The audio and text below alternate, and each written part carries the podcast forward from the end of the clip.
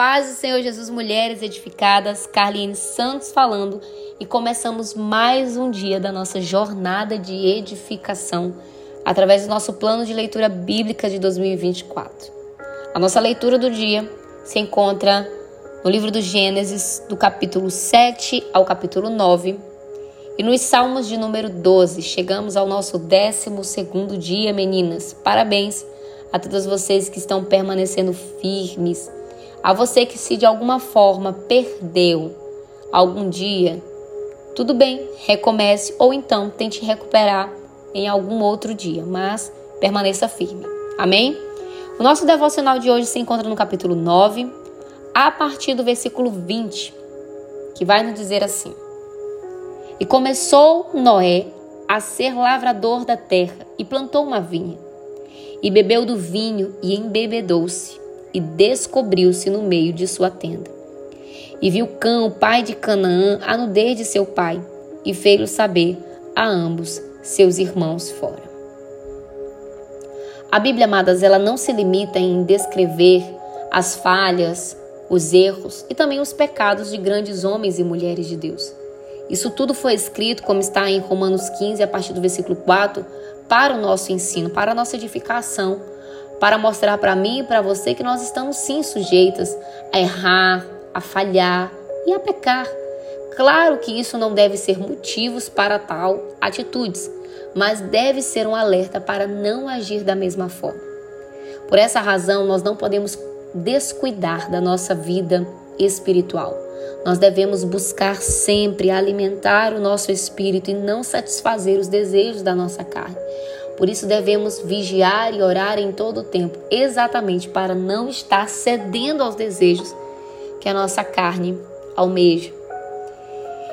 Noé, como nós sabemos, foi um homem, amados, considerado justo, íntegro, mas, como todo ser humano, sujeito a erro. Ele foi alcançado pela graça de Deus antes do dilúvio, separado em meio a uma geração corrompida por ter sido encontrado como um homem íntegro em meio àquela geração. E aqui é que está o nosso grande aprendizado. Preste atenção. Noé foi alcançado pela graça de Deus em meio a uma geração corrompida por causa das suas atitudes, por ser um homem íntegro, justo. Foi alcançado. Deus o livrou da condenação que a humanidade sofreria naquela época, que foi o dilúvio. A graça poupou não somente Noé, como a sua família e a sua descendência, né? Mas preste atenção. Isso não significa ausência da natureza pecaminosa, tanto de Noé quanto dos seus filhos. Tanto é que nós vamos ver que as gerações que sucederam Noé Noé se corromperam, se afastaram da presença de Deus. Por isso, hoje eu quero trazer um aprendizado para as nossas vidas. Eu e você também fomos alcançadas pela graça de Deus quando nós aceitamos Jesus como único suficiente Salvador da nossa vida. Fomos, amadas, libertas da escravidão do pecado. Fomos livres da condenação eterna, mas isso em nenhum momento significa ausência da nossa natureza pecaminosa. Estamos sujeitas a errar e a pecar contra Deus. Romanos 3, a partir do versículo 23, vai nos dizer que todos pecaram e estão destituídos da glória de Deus. Porém, Provérbios 28, parte, a parte B do versículo 3, vai nos dizer: se nós confessarmos e abandonarmos, nós encontraremos misericórdia Deus ele não desistiu da humanidade, ele sabia de tudo, ele já havia providenciado tudo. Em Jesus Cristo, nós alcançamos o perdão dos nossos pecados e a purificação do nosso homem interior. Por isso, amada, em nenhum momento subestime que muitas pessoas acham que existe pecado grande, pecado pequeno.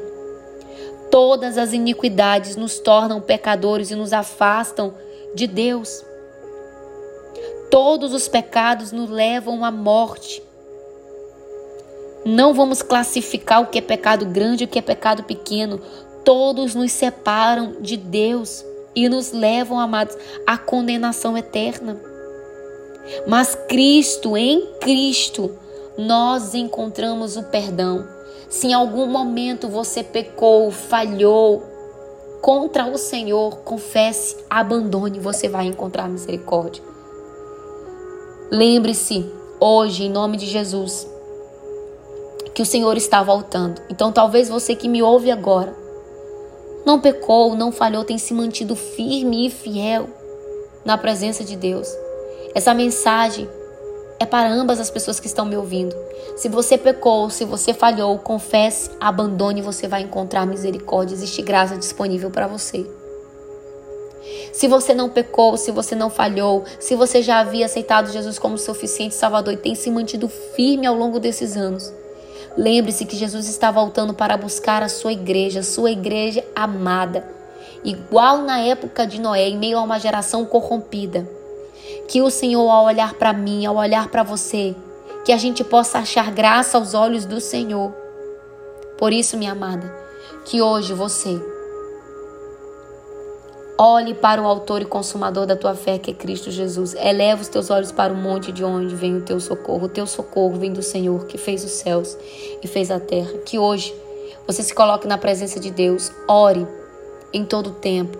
Permaneça vigilante Continue buscando a face de Deus, continue lendo a Bíblia, continue alimentando o seu espírito, para que você não erre, não peque contra o Senhor.